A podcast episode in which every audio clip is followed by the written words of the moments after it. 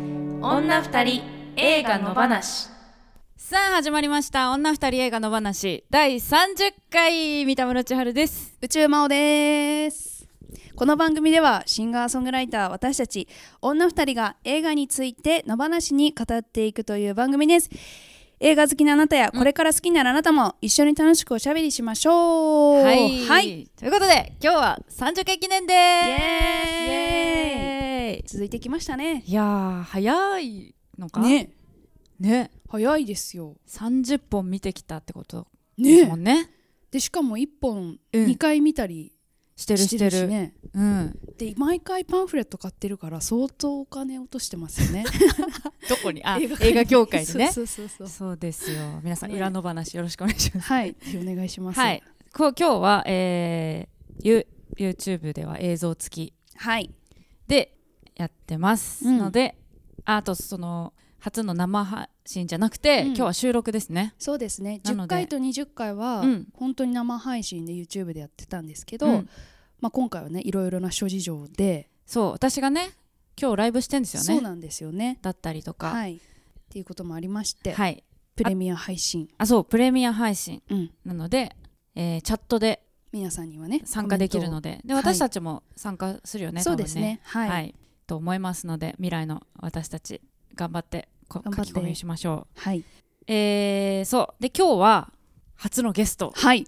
迎えたいと思います、ねシンガーソングライターの松室聖也さんをねやりましたねやりましやりましたねブッキングやりましたね、、はいいやーありがたあいりがたいねシンガーソングライターであり、映画大好きな、はいはい、松室君を迎えて、うんえーやっていきますので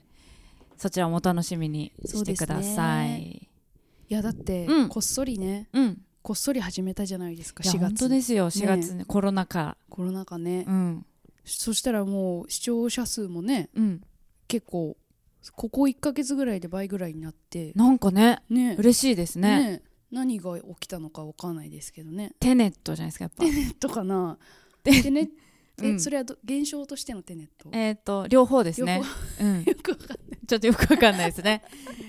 やっぱいかに私がテネットをいまだに理解してないかっそうですねていうことがね、そうあれかもですしけれないど、ですねそうだから20回前回こうやって顔合わせてやったのが20回の生配信なので、はい21回から30回、まあ29回かうんうんうんまでを軽く振り返りますか。そうですねいろんなのありますよ。まあでも結いろんな映画あっ構たその物議を醸したうんのが多かったんじゃない？多かった劇場とかさ、劇場あはのブッねクスマートは爆上がりでしょ？爆上り。がりしたうんそうそう劇場とかうん。急須とかは我々の中 でこ結構プチ炎上あそうですねやっぱ雪貞さんはずるいねやっぱ持ってくねそうそうそうう、ん、あていうのとかねとはファナティックは真央ちゃん爆上がり爆上がりしましたね、テネットはもういろテんネッなトねねテネットはでもいろんな人に聞いていただいてそうそうやっぱ皆さん、うん、いろんな人が見てるから、解説とか見たくなるもんね、うんなんか、ねまあ、この野放しのテネットから聞いてもあまり解説にはなってないけどそうそうそうそうただ安心はするかもしれないああこんな分かってない人たちがいるんだ分かったよあ分かってないの私だけじゃないんだ っていうね、んん感じではいなっていただいたんじゃないでしょううか、んねえそんな感じ、そんな感じですかね、うんこの10回が早かったですいね、やめっちゃ早かった、うん、なんだろうこれうんあっという間に10回から20回の間は、うんえー、もう12回とか、うんもう15回とかって毎回言ってたのに、言ってたこの10回の間は割とさあ今日もやっていくよみたいな、あっという間に、うん、あの30回って感じですね、そうそうでも裏の話もこの間うにん始まったりとかですねありましたがはい裏の話はノートの方でねうんあの配信を始めたということでうんもう7回8回ぐらい配信してるうんそうです感ねじそうですねになっていますけれども、うん毎回、あのー100円払ってね買ってくださる方もいるし、サポートしてくださる方もいてああねありがとうございます、りがたいです続けていけいけいけるると信じる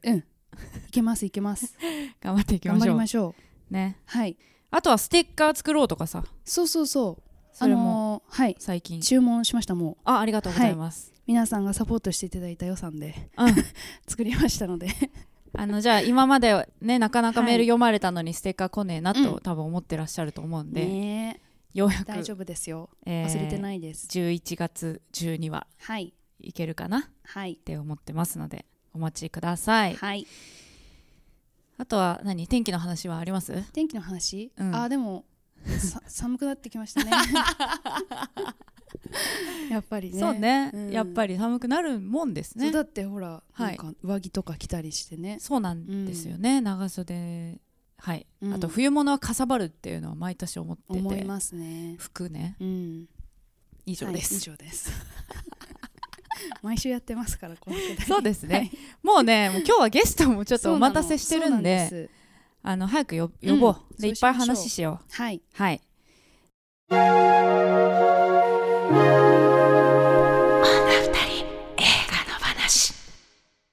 さてお待たせしました、今日のゲストをお呼びしたいと思いますシンガーソングライターの松室聖也さんでえーお願いしますすイエーイお願いしますお。願いします初ゲストなんですか。初ゲストなんですいやよ光栄です。ね嬉しい。我々もねあのずっとはいはいお。名前を出させていただいあ本当てですはかいたんですよね、はい嬉しいな。松村君どうかなみたいなうね、んうんうんなので念願かなってというところいでやめちゃくちゃ楽しそうじゃないですか。だって毎週これ映画の話してるんでしょ。そうなんですいいですうね。ん楽しそねなんか毎週コンスタントにね、うんこれだけはこうこのコロナでいろいろ状況がね変わる中うん続けてきたなって感う。じ次はもうこれって決めてみたいな。そうなんですそよのために見る映画もあればみたそいうな。そうそうそうへーそうそうそうそう基本劇場公開してるやつじゃあそっか。もうじゃあ面白いか面白くないかもわからないそうまそうまそううん見てそそうの次喋るみたそういなな。んです、へーでも大体面白いよねおうん面白いこれは面白くなそうかそっうたみたいな話もしたことあるんですか。あでもこれは許せないみたいなあ許せなここいの映画のこいつは許せあなだいねなるほどなるほどあだねキャキャキャキャラクターにね。そうあそうなるそほうどキャラクターもなそうだしこの監督この監は督のちょっとやばいんじゃないなかあちょっなるとほどじ時代遅れだみたいなるほどまあでもそういう正直な方がいいですよね。ねそうそうそううんその見てる方がね方もそっちの方が面白いと思う。ねいやそうですようん作品に対するねうん誠意としてはその方がいい気がします、はい、はいそうなんですよ、まあ、そんな松丸くんのじゃあちょっと簡単にプロフィールああすみません。はいじゃあ真央先生いいはいですかえー1990年1月4日大阪生まれ、はい小学生の頃カセットテープから流れたサザンオールスターズで体中の全細胞が騒ぎ音楽に目覚める高校生からシンガーソングライターとして活動を始め22歳で上京2017年メジャーデビューその圧倒的なメロディーセンスと詩世界そしてそれらを包み込む優しく儚い歌声は聴く者の心を掴んで離さない、ということですねはいあはりいがとうございます。あのー宇宙真央と松室君は一応同級生,、同級生ですあね。同学年で。そうかはいそうかそうなんですこよ。なるということでねはいはい私はあの何年か前にね、はいラジオをはいはい同じそうですうね。んうんなんていうの並びのうんうんうんラジオで週替わりで変わってたんですけど、うまあ、その時にライブも一緒にそうです行ったね。りとか、うんあそのもっと遡れば私が初めて大阪でライブした時にうんそうそうそうそ松う。室くんとツーマンライブをやったんです僕よまだ大阪に住んでて。まだ10代ですいよやね、えーそう10代10代。私は懐か20しい。 22とか3とかかじゃあ、うんえもうそしたら結構10年ぐらいの確か付きに合いでそうですそうねかもしれない、ね全全然余裕で10年あると思そうだでもその時はあのマジ一言も喋ってくれなくて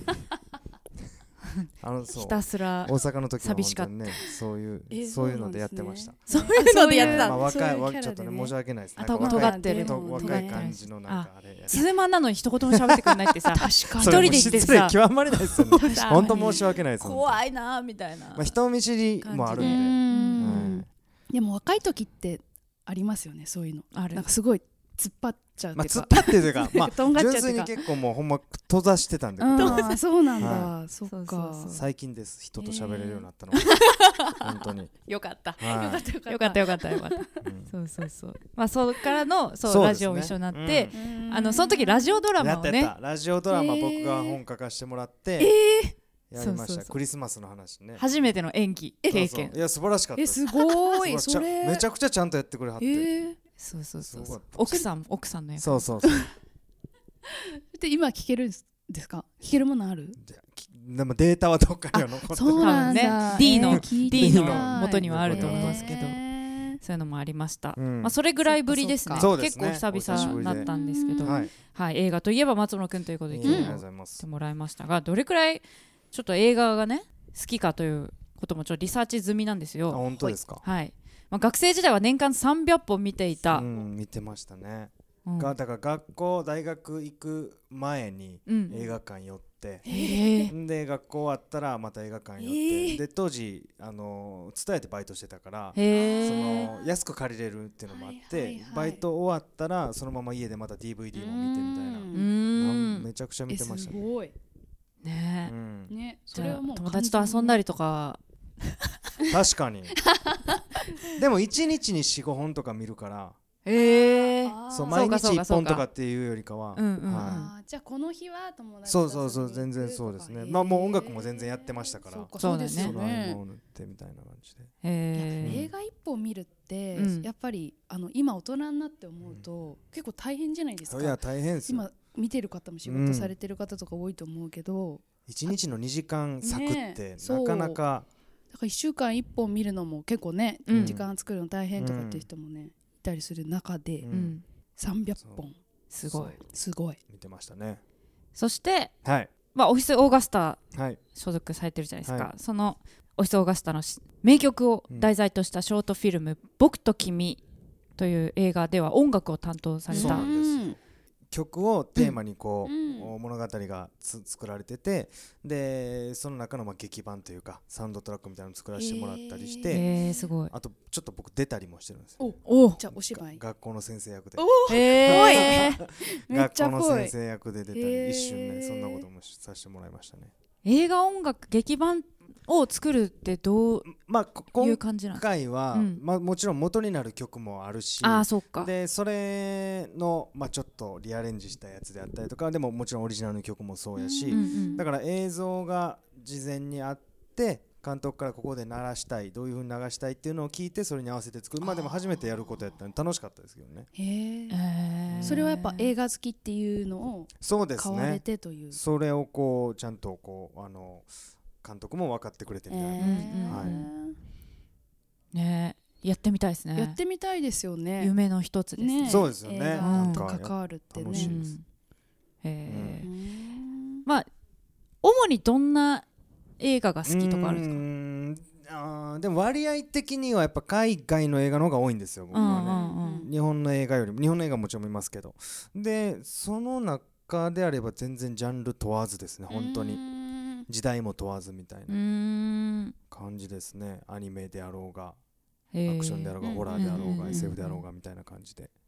まあでもだって年間300本見てうんきたような感じですからもうねきっとジャンルっていうよりかはそうそうそうねそうあんまジャンルといううよんりでもうん本当にあの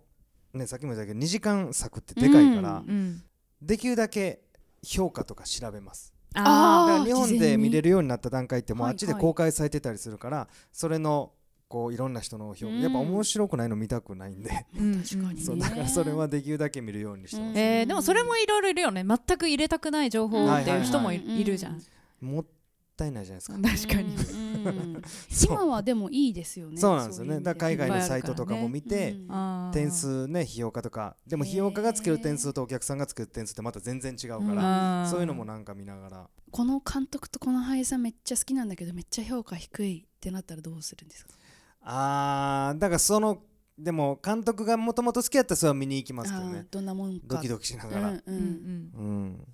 えそれで評価と自分の感想が全然違うことも全然あるあ全然あるもそっちかろんもちそっろかん全然あでるそこがねそまた確かにね映画ってうね面白いですうよねうんんたまにこう当たり屋的にさ うんこれ絶対あれだろみたいな、うん半笑いで見にううんん行って案の定あんま良くなくて、うんっていうのも結構勉強になるあうあんなるほどなるほどそうね確かにね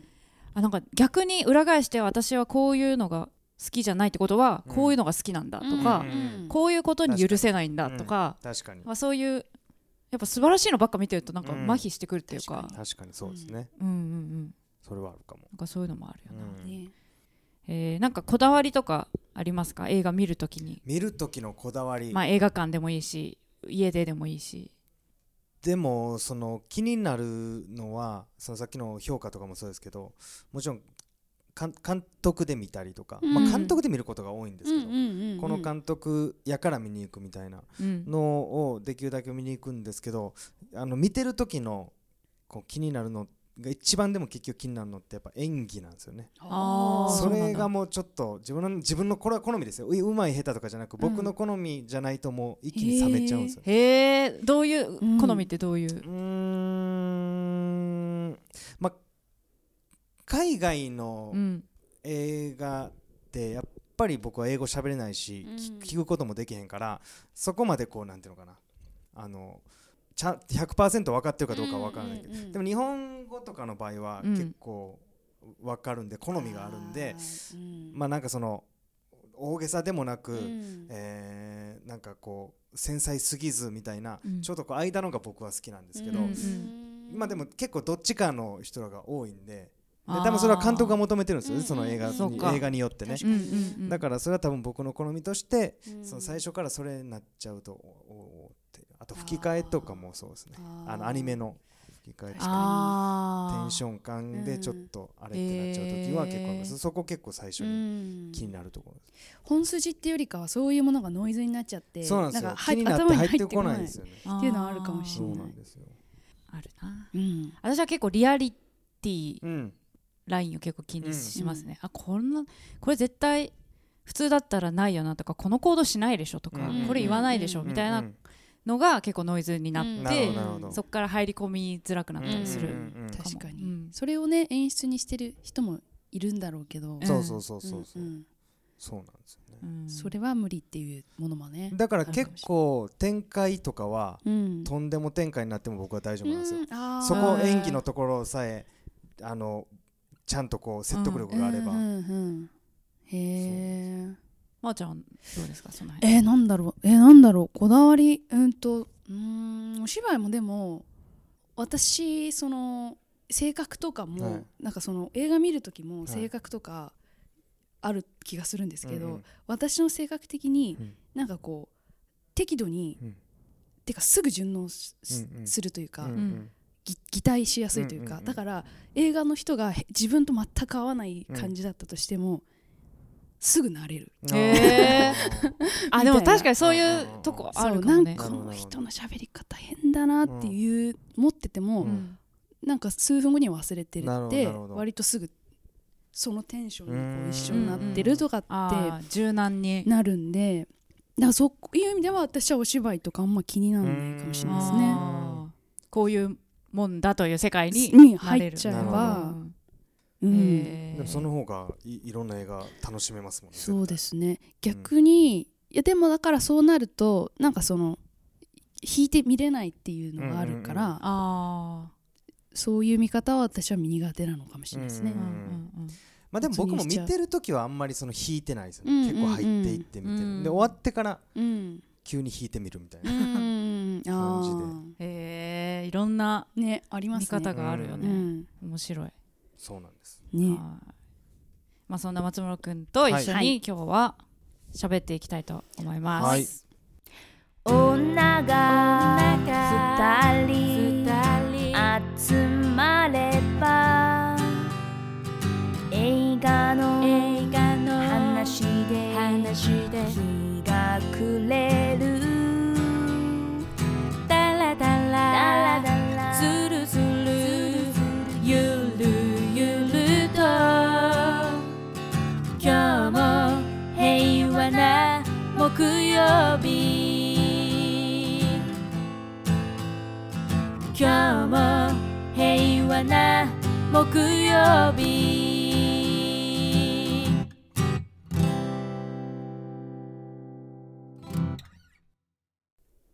毎週一つの作品を取り上げて語っていきます。なんかさ、この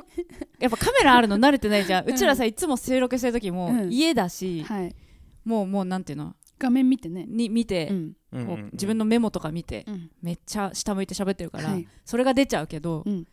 今日撮られてますから、そうですね。ちゃんとカメラ意識した方がいいですもん ねカメラしちゃうがいいですね。はい、こっちも見ちゃうしね。まあそうそうそうまあでもそれでいいんじゃないですか、まあ、会話してる感じで、うんはい、はい、大丈夫です か皆さん置いてけぼりにはい、ならないようにしてください。はい、はい、毎週一つの作品を取り上げて語っていきます。今週の作品は松村聖也くんセレクトのはいこの作差し入れ品ですかはい、こちらでございます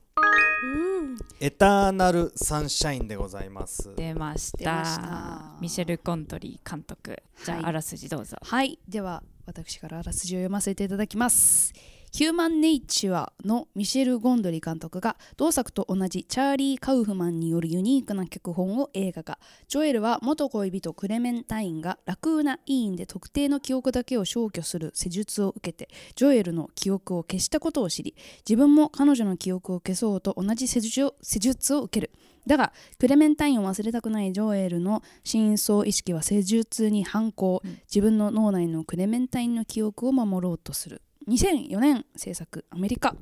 で今回はいこれは僕選ばせてもらったのは、はいえー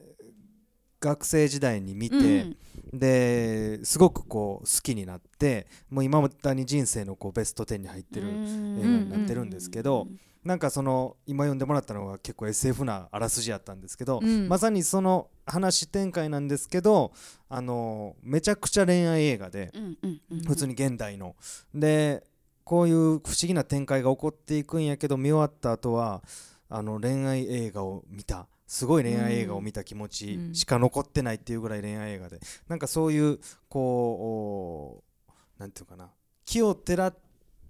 てるんやけどめちゃくちゃ本質みたいなうんのがすごく好きで今回これあとなんか結構喋りたくなる映画ではあるんで、うんうんだか確かにら今回あれなんですよね基本的にはこれネタバレしないようにするんですよね一応ね一応ね一応映画を見てまだな見いてない方人ももいるかもしれこなでいれはもこれすごいもうさだって16年前まあもう名とかでしょ作ですもんね、だから多少はまあ多少、多少緩めまあでだから結構そのね毎年イギリスとかアメリカとかいろんな雑誌とかがあのオールタイムベストみたいなの出すのに絶対にこれは上位に入ってくうるん映画ではあるからうん選んでまあくれて今回これ選ばせてもらいまうしん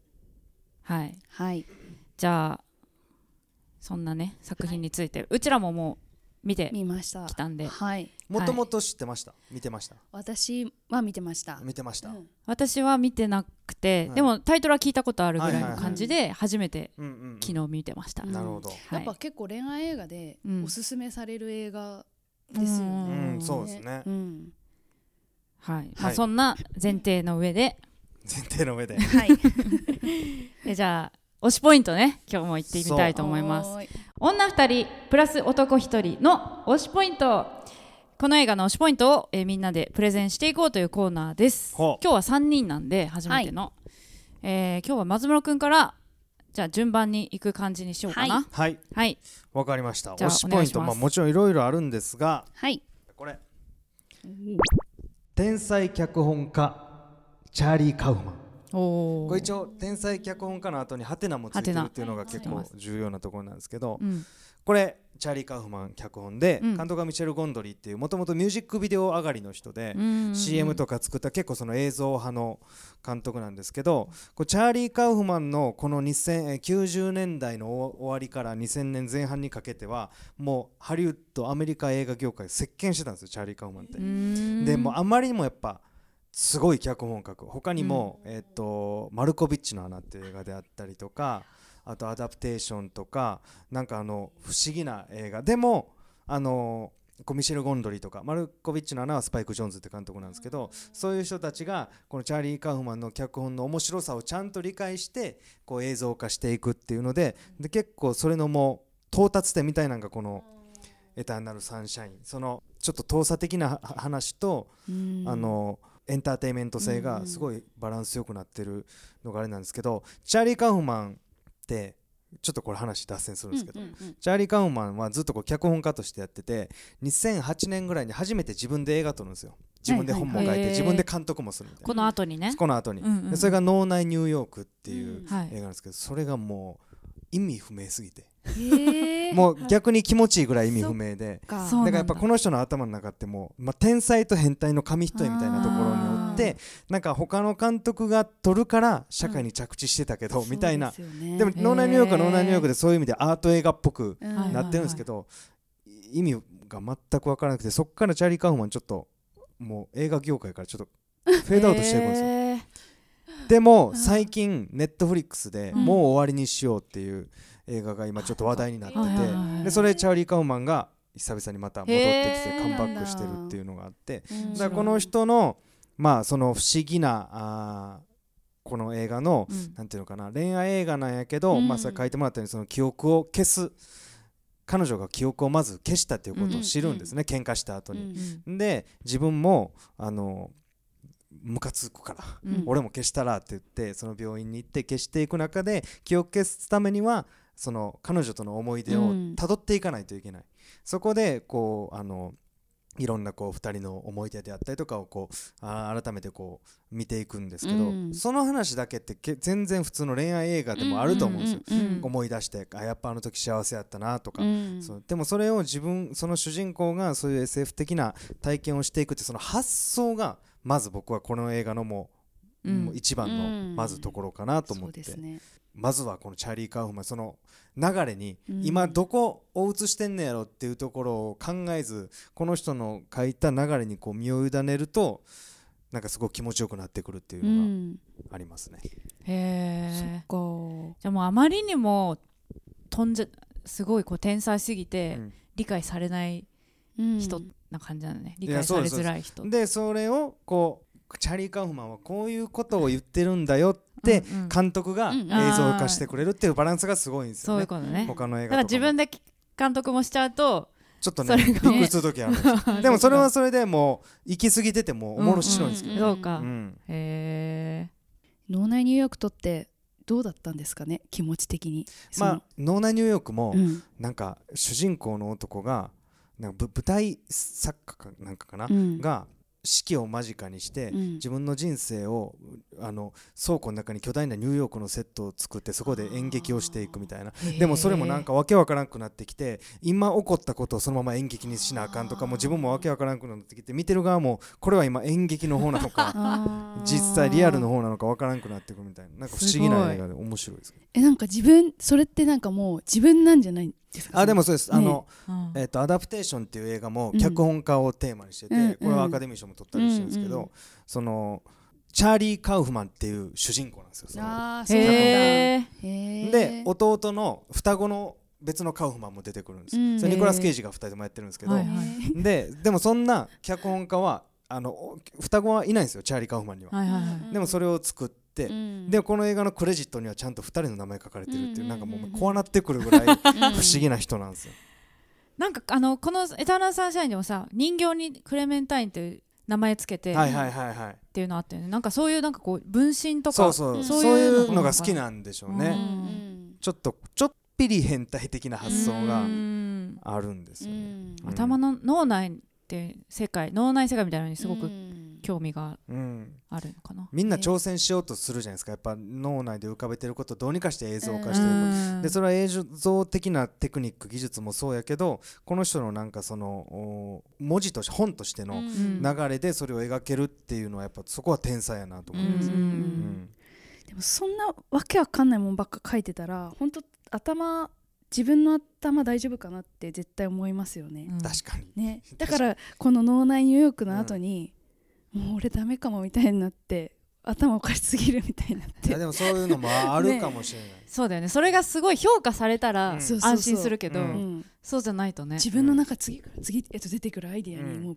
ぶっ潰されるみたいな、うんもちろん脳内入浴を絶賛してる人もおるし、あーおるんやけどまあでもやっぱこのねそのこういういわゆるメジャーのうんところでヒットをしてきた中で、そうね、うんね確かにあのジム・キャリーも、うんなんかマスクって映画やった後に、うん変な演技やりすぎてちょっとおかしくなっちゃったみたいな話そうがそうありまそしたよれねドキュメンタリーにもなっててあそうなんだジム・キャリーってマジでもうその今回もね主うんう役んジム・キャリーですけど、あその映画に入り込みすぎてうんちょっとスタッフに迷惑かかるぐらい、だからあのカメラ回ってない時も完全にそれになっちゃってしまって るから。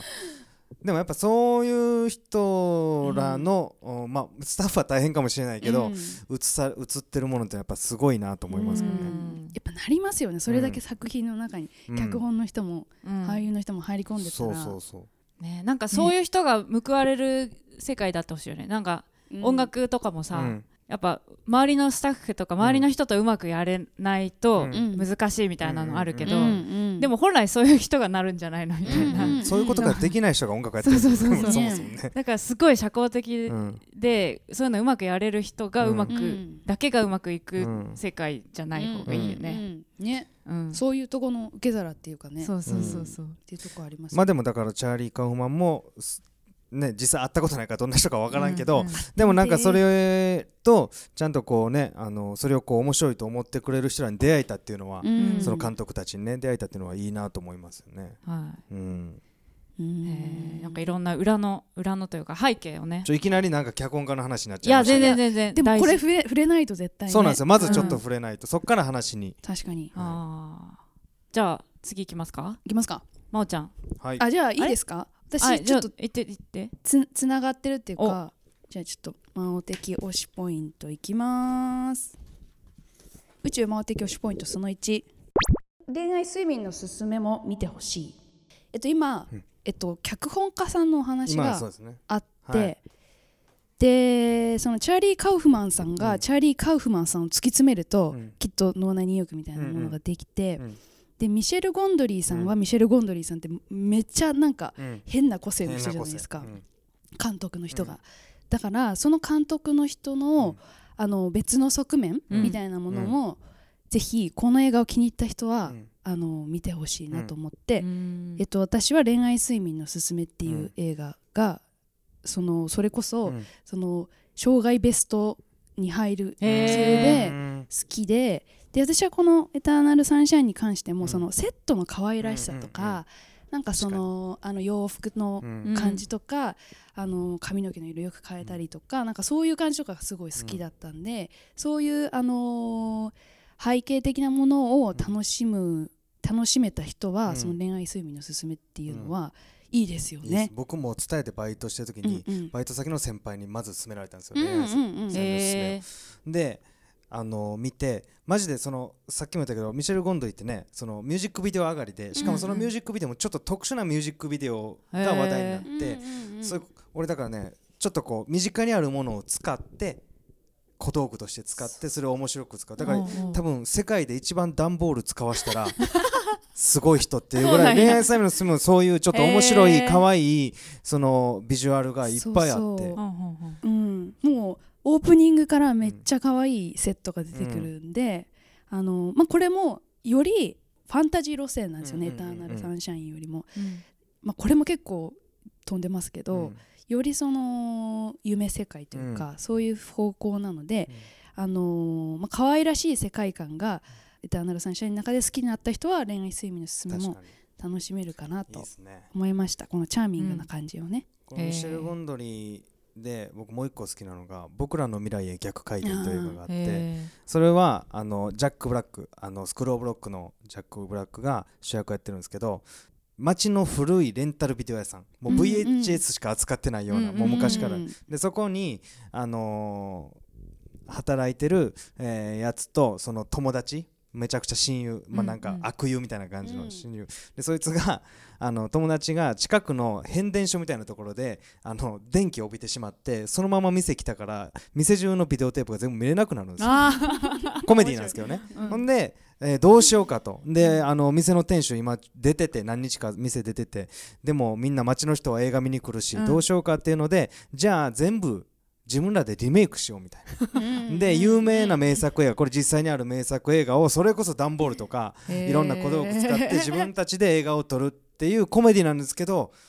なんでか最後泣けるんですよ、へーそういう街の面あ白ったかさとか人のあったかさみたいなのがあって、うんうんうんだからそういうそのセットとか、うんうんうん小道具この「エターナルサンシャイン」もジム・キャリーが子供役みた いになるそうなるあところがあってはいはいはいはでい別にあのジム・キャリーのままなんで すよ体もでも子供役やるって、うんあれもあの合成じゃなくうんセットを作ってその大きいそうセットで大きいセットを作っへてー奥と手前で分かれてやるようにとうかんうんなうんうんんかそういう遊び心が好きな人なんです。うんうんちょっとだからなんかアナログなそ感うじそうそうをそうそうそう一瞬感じるって確いうかのにが全部ねそういう CG とかそういうのあんまり好好きじゃないんだよねそうですもうででリアルでできるものはリアルでやりたういんうんうんそうへうんえね面白いちょっとはいいろいろ全ね然私見てないんでミシェル・ゴンドリーさちんょもっと見たくなおりすますしめたですぜひはいはいじゃあえー私の推しポイントに行きたいと思いますはい三田村千春的推しポイントじゃんハテナがうんにびっくりに変わっていく快感確かに読むとき何て読めばいいか分からそうどうない、うん自分で書いて自分で読めなかったいけやど、まさにでもそうですよね。 まあ、このストーリー「エターナルサンシャイン」のストーリーのことに行きますけど、そう私はもう今回初見で、はもうほんまさに昨日見たんですけど、最初ちょっとい普通の恋愛映画かなうん男女の出会いから始まってみたいな感じを思ったら、なんかいきなりポンって飛んだような感じになって「え何何何?」っつって、で家で見てたからちょっと戻しつつ見たりとかしてたぐらいなんですけど、進むにつれて「あこういうことかうんあうんこうなってんだ」うんっていうのがだんだん分かってくうんうるんと、うわーってそうですね高揚する感じがすごいこう楽しかったですね。そうですねうんた俺も初めて見た時もその分かった瞬間にもう鳥肌だったし、うんその瞬間に泣けてくるし、うんなんか、うんそういうんでなんかでもところどころヒントはくれてるんですよね、そのあのークレメンタインの髪の色がこう毎回違うかったりとかあ,、うんうんれはだからちょっとそれこそテネットっぽい、そうですそうね。順光と逆光で色を分けてくれてるみたいな、うんなんかそういうのもヒントもくれつつそれも最後に見終わった後に分かるみたいなそうそうそう。そうなんですでも見てて多分「エターナルサンシャイン」に関しては多分意味がわからない人の方が少ないと思うんですよ、うんうん結構最後ちゃんと丁寧にあそうです回ってねる。からでテネットは多分分からんまま終かにわっていく人らがいっぱいおると思うけど、でもなんかそういうなんかあの観客への優しさみたいなのはちゃんとありますもんうね、うんんそうあの私もえ2回目だったんで今回のために見たのがうんこのそのハテナがびっくりマークに変わっていく瞬間を確かにあの1回目の時にあったなっていうのを今思い出しましたうんうね、うんんでも2回目見てもあこういう話だったうんかと思ってうんうんうんまた楽しめたけど、うんでしかもそのハテナがびっくりマークになる瞬間が1パターンじゃないじゃないですか、うんえここもみたいうんな、んんんそうなんだよねこの人たちうもんそうとそうか、そうそうそううんねそういうのもあったりとか、うん最えっ初てこそとはのあの人もみたいなそうだよね。あそうだよのが、ね。後から出てきたりとか、うんなんか最初ねあのえっと車の窓をポンポンってうんしうんてうん大丈夫っていきなり聞かれうんうんてね意味わかんないなと思っうんうんてこれ誰だろうって思っうんてでその後でまあその人は出てくうんうるんわけだけど、うんそのことも一回見ただけじゃ、うんこの人とこの人が同じ人っていうのは気づかなくて、うん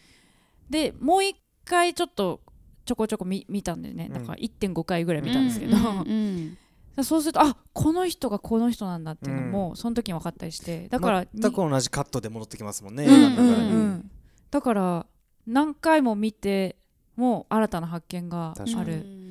ななんかその何回も見て新たな発見がある映画って最近近年の方が多い気がしてて、うんうんうんうんまあ、それこそ「テネット」とかうんまさに何回も見させるうんための映画みたいな気がしてるんですけど、うん昔の映画でなんかそういう感覚になったのは初めてでそしうた。かもしれないですねでもそういう意味でも、いやもう多分当時こううん、話題になったしそっか、うん、新しいものを見てる感じがあったと思いますうんうんうね。んううんんこれねネタバレをそうなんですよ。どこまで 言そううってな のよはい。まあ私はだから、あのーもうこの番組で言ってますけど SF あんまりこう見たことがあんまりなくって、はいはいはいその SF 体制みたいなのが低いんですけど、理科理科が得意じゃない理科がダメなんですなるほど。中学レベルの理科も得意じゃないっていうそうなんですけどあのそんな私でもすごくあのわか分かったうん分かったし、うんうん面白く楽しめうたんし、やっぱり恋愛映画としてうんすごくいいですよねみそうみんなに本当にさっき言ってたけどあなんていうのこうこういう気持ちになるなとか、うんそういうのがたくさん味わえました、ううんん思います。はい、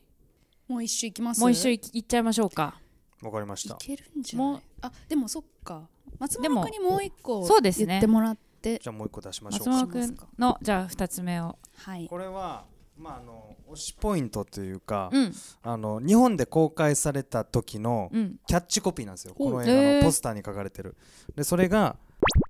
恋の痛みを知るすべての人へっていうほキャッチコピーなんですよね。でまさにこれまたもう頭の話戻るんですけど、うんいろんなギミックとかトリック使ってるんですけどめちゃくちゃ恋愛映画で、うんうんで僕がやっぱ一番好きなのはそのいろんなことがありもちろんそのね、あの出会った頃に戻っていったりとか、えーなんかちょっと悪くなっていった時に戻っていったりとか、でそれをこう自分がこうもう一回体験してるわけじゃないですか、えっと時間を遡って体験していくんですだから最初に見つけ見つめ直すのはそのもう雰囲気が悪くなった時、うんあーそうほんですごく仲良かった時、うんで出会った時うん出会った瞬間とか、うんなんかそういうことって今後多分映画のテーマとしてその人がいなかった人生ってどうなってるんやろうってうん思うことやと思うんですよでもうんそんなこと考えれるわけないし、うんで考えれるわけないっていうこともこの映画は多分言ってるような気がするし、うんうんうんなんかそういうこう多分人生の中でなんか一人でもなんかこう誰かを好きになったりとか思っなったりとか愛したことがある人は多分めちゃくちゃこの映画のそのこのね恋の痛みを知るっていうところが結構キーな気がして、うんそれは失恋とかっていうだけじゃなく、人を好きになったりとか愛し合ってたとしても何かそういうのっていうのは絶対あると思うし、うんなんかそういうのをこんなにうまく描いた映画はないなと思うし僕は最後の2人のセリフ、うんうんあのもう一回戻ってきて、 うんまあ、ほとんどネタバレみたい なそう最後のセリフがいいんですよ。よかったこれねあの本当に短い言葉なんですけうど、んそうあのアパートの廊下みたいなところで、うん階段のところで、うん見つめ合いながらこう交わす言葉があってすごいシンプルで、うんもう今までな多分何億回も疲れてるもうそんなんじゃつまんぐらい疲れてる言葉やけど、この映画を見た時にあのセリフが最後に来てうんいわゆるその「幸せですありがとう」みたいなエンディングではないし悲しいですっていうそのどっちかにこう分かりやすいエンディングではないんですけど多分見終わった後にこうずーっとこう余韻が残り続けるうんなんか恋愛映画としてはもう100点満点のエンディングがあってだからこのキャッチコピーにつけた日本人の人はなんかすごいす素敵やなと思うう、んだから恋愛映画として見てほしいなと思います、そうですうんね、うんうん、あの2人のそのキャラクター設定もなんかすごい好きだった、うんその女の子がうんまさにこういうね、うんそうそうそうそうそうそうで結構起伏が激しくうてんっていう子でで男の方がなんか、まあ、言ってたけどすごい平凡な、んそうそうんつまんない俺みたいな感じの2人っていうのが、なんか良かった、ねそれがだから似合わなそうなんだけど、うっん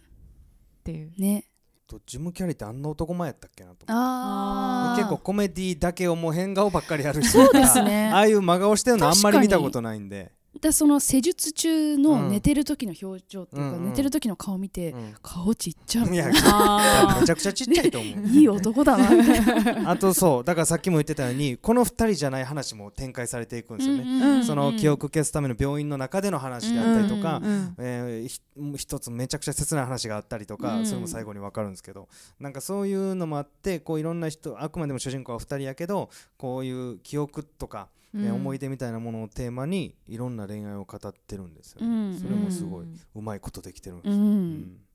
なんかその、うんさラストシーンはうんうんそのえここでいいのみたいなとこでうんラストシー思ンっだから、た、うんあここで終わるんだってそう思ったあんなにいろんななんかダイナミックな、うんあのーアクロバティックな映像展開をしてたのに、うん最後はめっちゃ生活感みたいなところでうんうん終わるっていうのうがんなんかすごい良かったでうすね、んおしゃれなんですよね、そういうところが、確かに、ううんんはいということで、は推いしポイント以上女二人プラス男一人の推しポイントでした、はい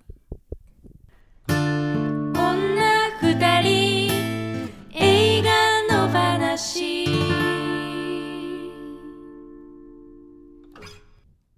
女二人プラス男一人の極論この映画に関する女二人たちの勝手な極論を交わそうといまうとめたコーナーです。はい、今日の極論はこちら。エターナルサンシャインを見るべきタイミングとはということなんでなするけほど、どどう思いますか？結構「マイタのサンシャイン」もそうですけど、うん、なんかあの恋人と喧嘩した時に見る映画はみたいなので、うんうんうんなんかネットでもまとめられてたりはいはいはい。するんですよ、うん多分それはだから仲直りするためにみたいな、うんまあ確かに「エターナルサンシャイン」もそういう内容ではあると思うんですけど、そうですそのね。けん喧化してうんした時に見る映画って、ま、マジでどどどどういう運びでうんその映画を見見ればいい確かにいいんやそもうほぼ無理じゃないですかで喧嘩してるからそうですよね、うん喧嘩してる相手が急にちょっとこれ見ようって言ってきたらうんもっとなんか腹立ってくるんです よ、いや今喧嘩してたよん うんそんなことじゃないとそそうですねうん先に謝れよみ たいなうそうそう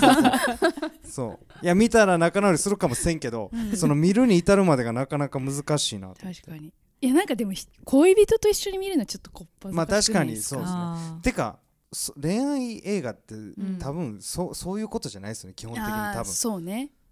あの恋人と一緒に見たりとか、うんっていうことじゃないってことですと思いますけどね、うんうん僕は、一人で見て、うんあなんか恋しくなっちゃったなうみたいな、んー、あーになれればいいうんうんうんねっていう、でもなんかほんまでも、まあ、これ俺だけの方その友達と見るとかうんとかもそういう映画もあんまないような気がするあーそのな見てるあだからそのどどホホラーとかってこうとんかな、うんうんどどういうことなのみんなで騒げテるネットとかはあーテネットねでもなんかその、うん映画館やと別に騒がれへんし、うんうんうん例えば家とかで見るときにまあそうかテネットとかやったらその間その間でこういや今の何とか言えうるか、んうんうんそうかそうか、うん確かにそのやっぱり語りたくなるやつは誰かと見てうんたいかなそうですおね終わってからじゃなく見てるときに語れるやつが多分一緒に見るべき映画ですよね、多そ分うですねあそうね、うんそうか家とかでうんうんそういう意味では「エターナルサンシャインは」うんうんやっぱりなんか今のどういうこととか言っちゃいけない映画な気がするからそうねでぜ 絶対安心ししてもらって大丈夫だと思うんですよ、うんうんあの最後にちゃんとわかるから説明ねされるから、うん最後までちゃんと見れば、ううんんうんでなんかテネットみたいにちょっと科学的根拠があるみたいなことだったうらん辻褄合わせみたいなのができるけど、これ別にないから、うん確かにほぼ確ファンタジーみたいなものだから、なんかねそこですり合わせみたいなうもんうのはん必要ないじゃなういんという、うんまあだから見るなら一人かなじゃあ、うん一人うんうん、恋愛してる時してない時うーんどっちの方がいいかなでもしてようがしてまいが多う分ん誰かを思い出すと思う、んうん過去のねそう確かにねそうそれは今の人かもせんし過去の人かもせんけうどんうん絶対思い出すような話にはなってるかなと思うんうんうんう、うん、じゃあ喧嘩した時ではないっていうことですいかやなだからそのいや別に喧嘩した時に見てもいいんだけど俺そのどうやってあなんかすごこいねのあれなんじゃない今だったらもう URL 送ると的な、あもう喋らずに喧嘩したままやけど、うんそのこれこれ見てっつってそれ気持ち悪くないですかなんかねいやちゃ直接言えやすごいね仲直りしたいってことですかそのでもそうそれ結構いつも思うんですよね確かにねう、んねでそのこの映画はうん最後の受け取り方をどう取るかで、うんまあ、そのシチュエーションが結構見たいシチュエーションが変わるっていうのもありますよね確多かに分ね。あうんでそのあやっぱりもっと前向きに恋しようみたいな気分になれれば、うんまあ、恋愛中に見てもいいかもしれないけど、やっぱこういう感じか、うん恋愛ってみたいうんなーうんうん風に思うんだったら、うんなんか恋愛中は見ない方がいいうんなる気ほどもするしね。うんうんまあでも喧嘩した時うんに一人で見るのはいいんじゃない、うんそれはいいその気がする。良かった時を思い出すってみたいな、あとやっぱ多分テーマとしてやっぱ理解することっていうことやと思うんですよ、うんその相手をうん。でそれはもちろん好きっていうのは前提ですけど、うんそのやっぱ相手のことを自分だけ分かって分かってちゃダメで、で自分が相手のことだけを分かってるとうんこっちもしんどくなってくるし、うんなんか理解し合うみたいなそういうテーマなんでうん確かにそういうね喧嘩してる時にしといてみるとかはじ自分もあこういうこと言ってたなとか、うんそういうこともあるかもせんし、そうですねうんじゃあそれでしじゃあましょうそれでいいですもかう決めましょうそう しましょうそういうことですもんねじゃあ喧嘩したら一人一人で見るそうそうそうそううん、相手に勧めるとかじゃないかそうそう自分を顧みる、そうそうそううんそうううんんうんそれ相手に勧めるっていう感じでこれ見せ言われたらなんかねね、そそその場合は先に謝ってもら って仲直りしてもらっそうそうて一人で見るでいいんじゃないですかさっきはごめんだけど一緒に見ようみとたいこなろ。でね じゃあそれではそいうします、はいい、喧嘩した時に一人で見ようはいよ以上女二人プラス男一人の極論でした、はい意外とあっさりうんいきましたねはい今夜朝まで映画もいいよね二人の話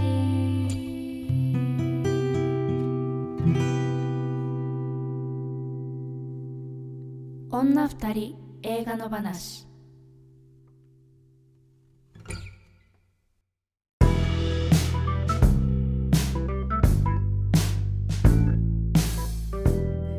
はいということで今日はもう初のゲストということで、はい。バタバタもしましたが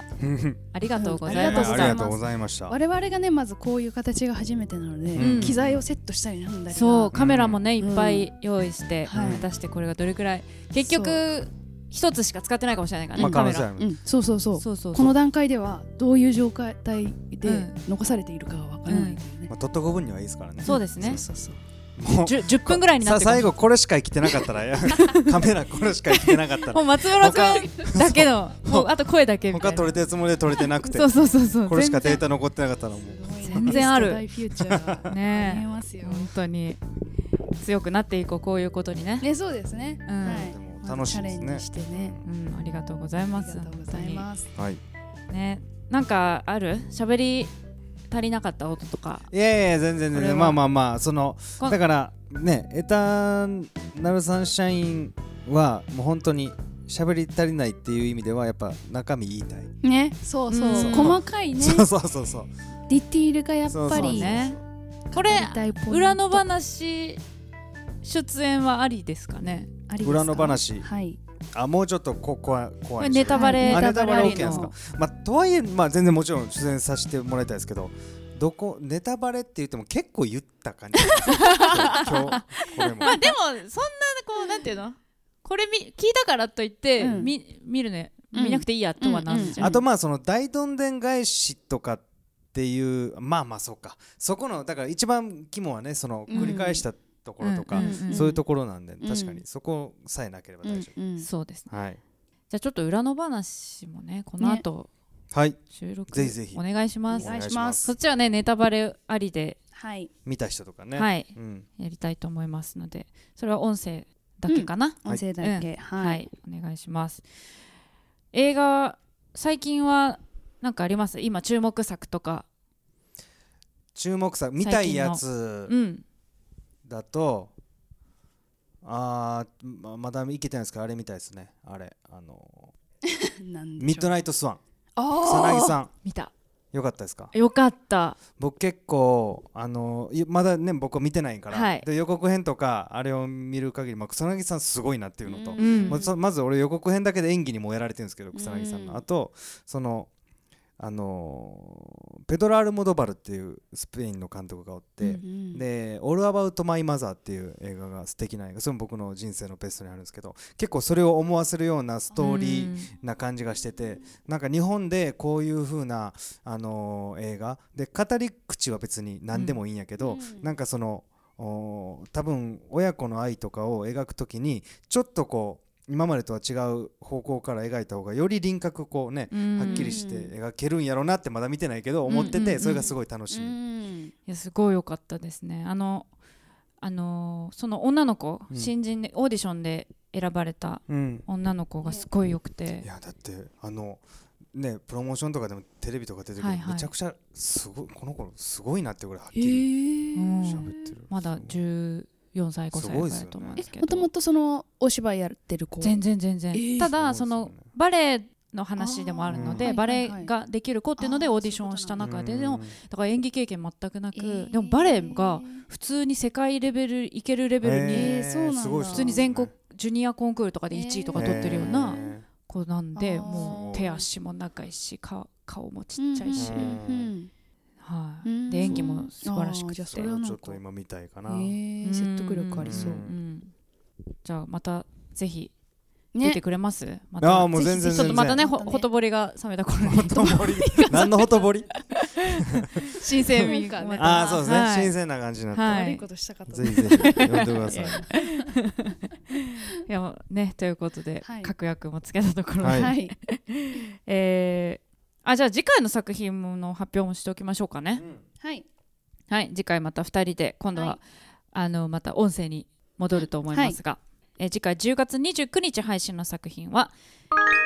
キム・ドヨン監督82年生まれキム・ジヨンキム・ジヨンはいこれはねあの、うん本が原作で、うん小説が原作で、うんあの韓国の小説小説読んだんだっけ読んだうんどういう話なんですかえっと82年に生まれた、うんえーキム・ジヨンという女の子のうん生涯を割と生まれた時から、うんえっとまあ、現在というか、うんえーと結婚して、うん結婚して子供が生まれてっていうところまでへをー淡々とへー描くんですけど、もうその淡々とした語り口の中にその社会の中でなるほど女の人がいかに苦労してきたかみたいななるのほをどうんこうちょっとずつ忍ばせてあって、ねでだんだんこうそう積もっだんだんてね積もってこう、うん心をね、うん病んで巡しらまうれていく感じがね、面白そう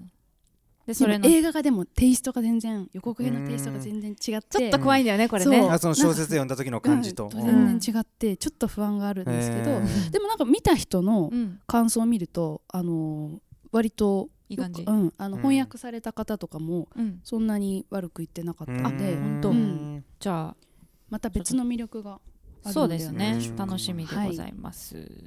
えーぜひ見たという方は、えーメール送っておいてもらえると嬉しいです、うんそして、えー今日のね感想なんかもぜひメール送ってほしいですけれども、えーあとこの作品を扱ってほしいなどのリクエストも大歓迎ですしあと過去回の感想とかもねいつでも気軽に送ってくださいメール最初させていただいた方には二人の話ステッカーを今度こそ来月こそお送りしますので、えー住所と本名も忘れずに書いていただけたらと思います、はいメールアドレスは二人の話アットマーク gmail.com ですはいこの番組はポッドキャストと YouTube で聞けますお好きな聞き方でどうぞ YouTube はコメントや、えーチャンネル登録グッドボタンをお願いいたします、えー、Twitter もアカウントがありますのでフォローお願いいたします感想やご意見は「ハッシュタグ二人の話」をつけてぜひつぶやいてください、そしてさっきもお話ししましたけれどもこの本編を配信した後に、さらに喋り足りないことを、えーおしゃべりしている女二人映画裏の話というものもございますこちらは毎週月曜日夜8時に、